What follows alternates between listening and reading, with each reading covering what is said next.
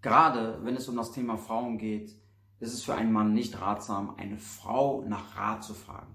Einfach aus dem Grund, weil die meisten Frauen ja selbst nicht wissen, worauf sie letztendlich wirklich emotional reagieren.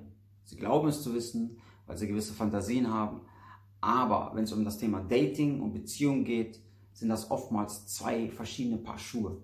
Sie selbst wundern sich, warum sie auf einen bestimmten Typ von Mann reagieren, der eigentlich nicht so ihren Fantasien äh, oder ihrem Denken entspricht. Ja. Daher wird sie dir einen Rat geben wie, hey, schütt dir doch deine Gefühle aus, ruf sie an, texte ihr, geh hin, lauf hinterher, bla bla bla, was dich aber letztendlich auf kurz oder lang nicht weiterbringen wird.